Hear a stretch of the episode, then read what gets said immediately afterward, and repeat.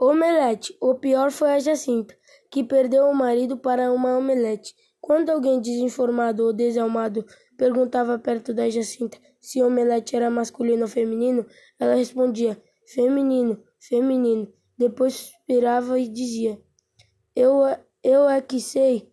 As amigas tentaram convencer Jacinta que Luiz Augusto não merecia um suspiro. O que pode?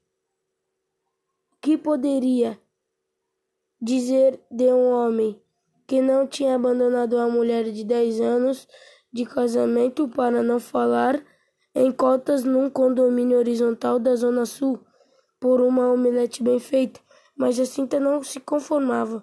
Foi pro procurar um curso de culinária, pediu as aulas particulares específicas e queria aprender a fazer omelete.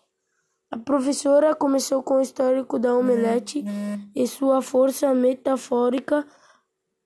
A omelete era muito citada por revolucionários de todas as épocas para defender o radicalismo. Uma omelete justificava a violência feita aos ovos.